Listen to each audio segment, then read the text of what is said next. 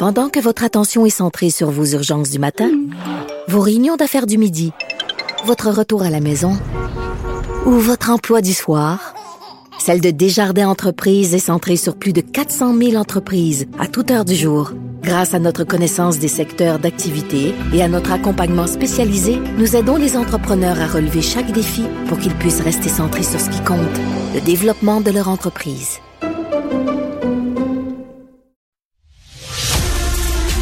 Pour savoir ce qu'il y a à comprendre, Mario Dumont. Alexandre, tu nous amènes dans le règne animal, mais à l'autre bout du monde, en Océanie. Ouais, parce qu'en Océanie, pour tous ceux qui aiment les animaux un tout petit peu, vous savez que... Ben, c'est le kangourou. Bah ouais, mais c'est aussi euh, l'Australie, on s'entend un des endroits dans le monde où il y a à peu près tous les animaux dangereux. C'est à Ah peu oui? près comme le gag tout le temps. Là. Tu sais, En Australie, t'as toutes Les les, serpents, araignées, les, les serpents, araignées.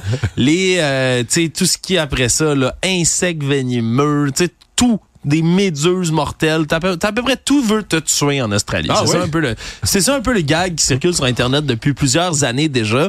Et là, ben, j'ai un exemple flagrant en Nouvelle-Zélande cette fois-ci qui a fait faire le saut à quelqu'un. L'histoire d'un homme il y a quelques jours qui est sur une plage sur la petite île de Maya en Nouvelle-Zélande et qui remarque qu'il y a un cachalot pygmée échoué. Hein. Quand même une baleine, on parle de 3-4 mètres de long qui est échoué là avec son veau, donc son petit bébé baleineau à côté est échoué, donc essaye de le pousser puis de le remettre à l'eau.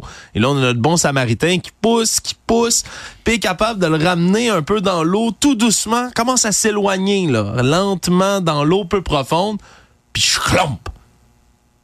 La tête de la baleine se fait manger d'un coup par un requin gigantesque, Mario. Un grand requin blanc, là, on parle d'estimation de 5 mètres de long, qui est juste arrivé Qui a sur vu une bête affaiblie. euh, Exact, mais qui s'est rendu, c'était dans une eau peu profonde. là. Le requin devait lui aussi le frôler le sable littéralement sur son ventre, mais est arrivé comme un fou, a gobé la tête de la baleine.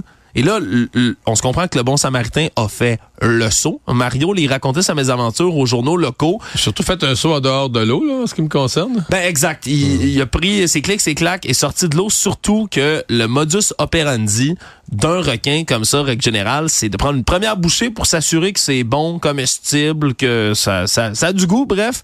Il revient après ça à la charge. Puis c'est ce que vu l'homme. Il a vu la baleine, il dit disparaître là, sous les flots dans un nuage rouge, littéralement. Puis il a plus revu du tout le, la, la baleine en question. Malheureusement, on a dû après ça le euthanasier, le veau qui ne pouvait pas survivre dans la nature sans sa maman.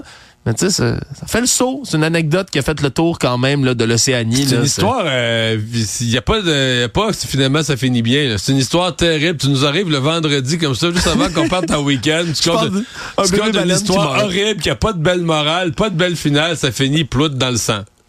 Bon. Tellement désolé, Mario. Bon vendredi, tout le monde. Merci Alexandre.